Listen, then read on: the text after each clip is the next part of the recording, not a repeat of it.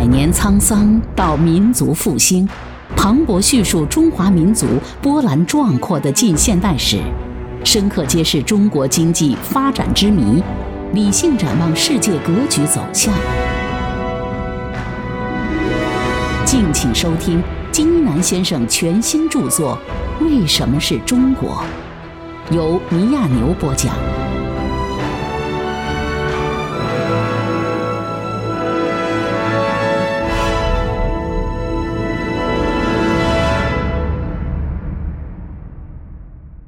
第一集。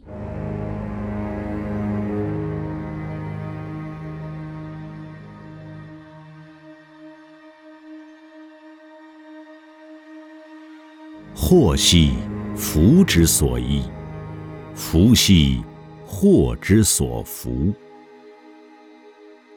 从十七世纪中叶到十八世纪末，大清王朝在康熙、雍正。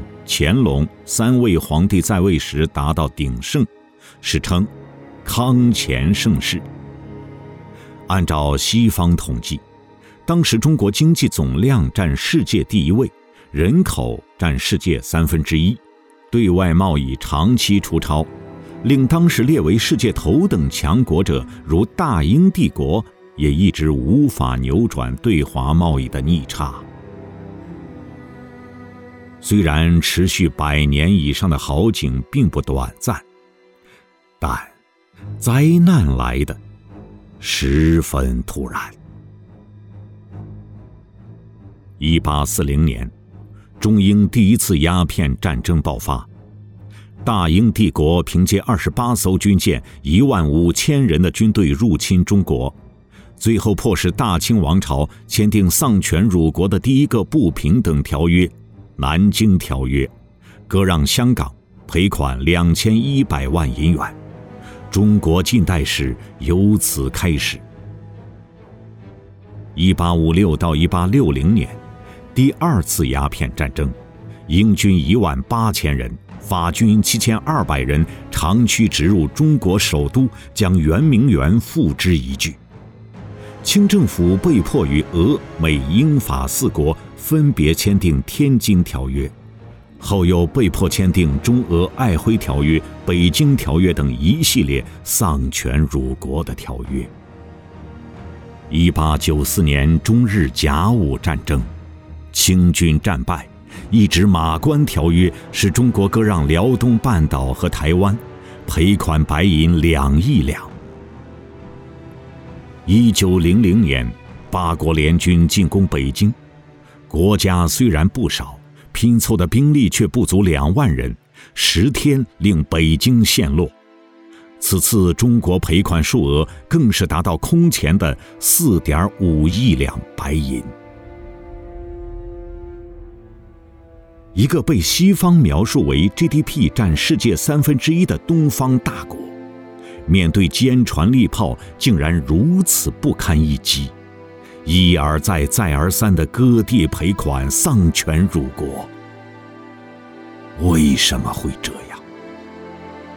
有人认为，这是因为旧中国统治者昏庸腐朽、奴才透顶，不敢说不。然而，事实果真如此吗？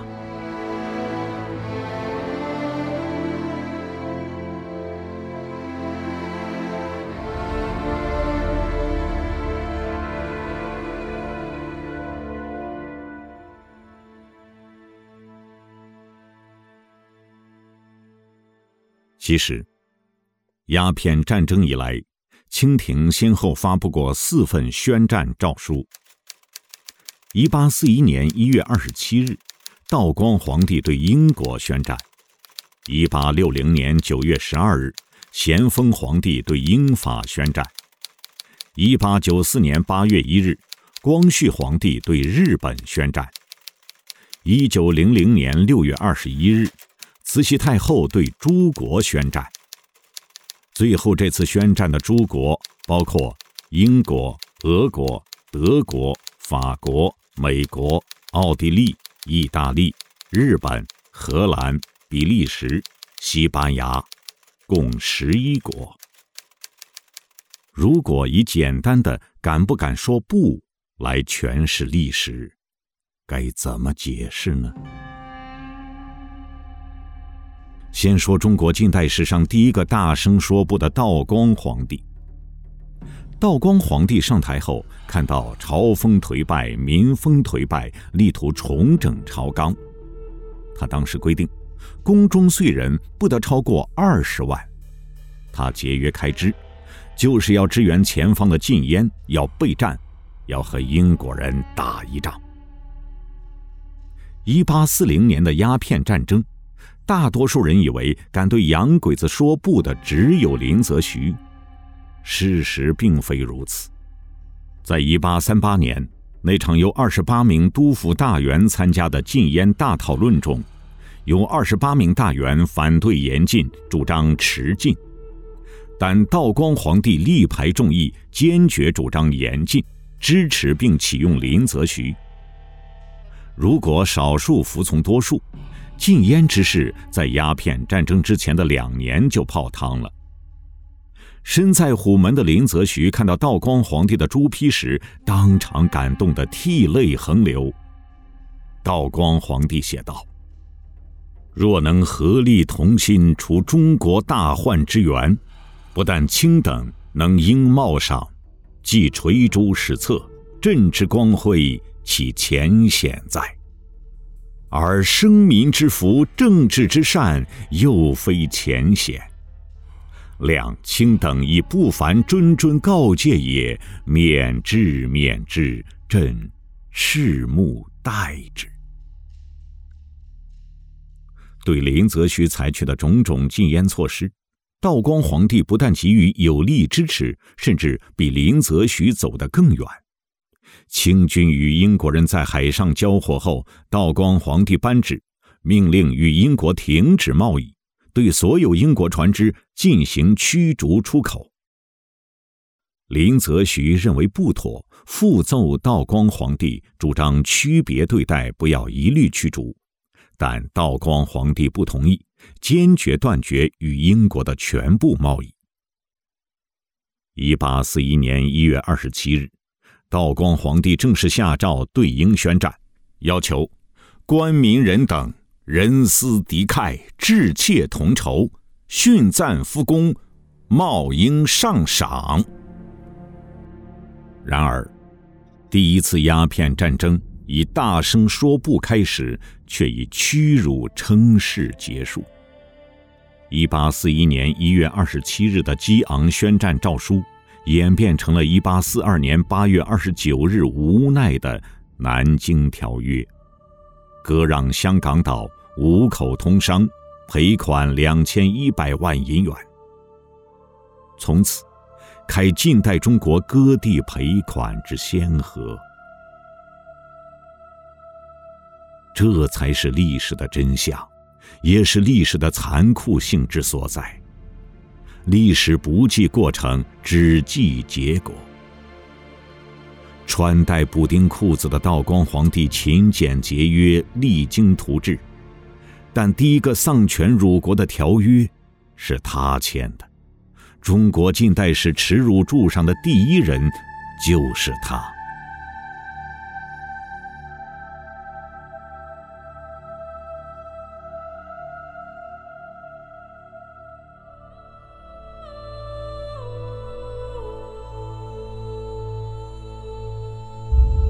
从一八四零年以来，中华民族的命运已经发生了翻天覆地的变化。这一伟大变化的背后，中国人付出了什么？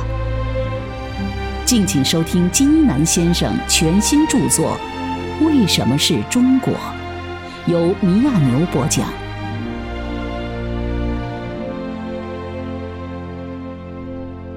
道光皇帝的失败并没有阻止后来者说不，最突出的是他的第四子，即继承其皇位的咸丰皇帝。咸丰皇帝登基时刚刚二十岁，血气方刚，立志为父报仇，给父亲雪耻。他上台后第一件事就是把道光年间的主和派全部撤职，重新启用主战派，林则徐等人全部被重新启用。但是后来林则徐由于身体不好，病死在赴任途中。咸丰皇帝上台以后，也是学他父亲的做法，励精图治，希望重整朝纲，树直言进谏的倭人为官场榜样。把太仆寺少卿徐继奢上书中的“防三谏”作为座右铭：第一，防土木之见，即防止大兴土木挥霍无数；第二，防晏安之见，即防止歌舞升平吃喝无度；第三，防拥蔽之见，即防止言论堵塞，上情不能下达，下情不能上达。一时间，朝野人心大快。人人颂道圣德英武，麦鼓腾金。咸丰皇帝不但敢撤投降派的职，而且敢向洋人开炮。一八五九年六月二十五日，英法舰队向大沽口炮台进攻，清军还击，激战一昼夜，十三艘英法军舰中四沉六伤，官兵伤亡五百余人。舰队司令何伯的腿也被炸断，联军数白旗，狼狈而退。敢向洋人开炮的咸丰皇帝还敢扣押洋特使。一八六零年九月九日，巴夏里代表英法联军在通州与清政府谈判，咸丰皇帝恨透了巴夏里，认为一切坏事皆由其策划。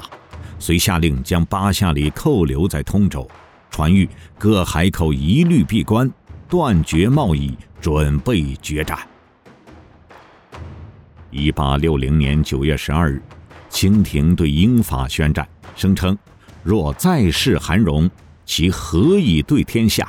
要求整顿师旅，调集各路马步诸军，与之决战。咸丰皇帝在北京。一直坚持到英法联军即将兵临城下。然而，坚持不住时跑起来又比谁都快。眼见进兵不足事，京城不可守，便不顾臣下的劝阻，天不亮就从圆明园仓皇出逃了。在大沽口出过一口恶气的咸丰。一年零四个月后，不得不吞下恶果，签订了《北京条约》，落到比他父亲更加狼狈的境地。不但导致了更大面积的割地和更多的赔款，而且英法联军将一百五十年间用无数能工巧匠的辛苦血汗建造起来的圆明园，洗劫一空，付之一炬。龟缩于热河的咸丰皇帝，在那里连发数道谕旨，调兵遣将，只为保卫他的身家性命。待英法联军签约退兵后，他大大松了一口气，说：“从此永息干戈，共敦和好，彼此相安以信，各无猜疑。”那个当年大声说不。又是扣人又是宣战的皇帝已经无影无踪，最终命丧热河。之后，光绪皇帝的宣战诏书，同样演变成了后来的《马关条约》，更是空前的割地赔款，割让辽东半岛、台湾及其附属岛屿和澎湖列岛给日本，赔偿日本军费两亿两白银。增开沙市、重庆、苏州、杭州为通商口岸，而庚子年间向十一国宣战的慈禧太后，前后反差更是惊人之大。起初为了表示决一死战的决心，他以通敌为罪名，杀掉了兵部尚书徐用仪、户部尚书骊山、内阁学士连元、吏部左侍郎徐景成、太常寺卿袁敞。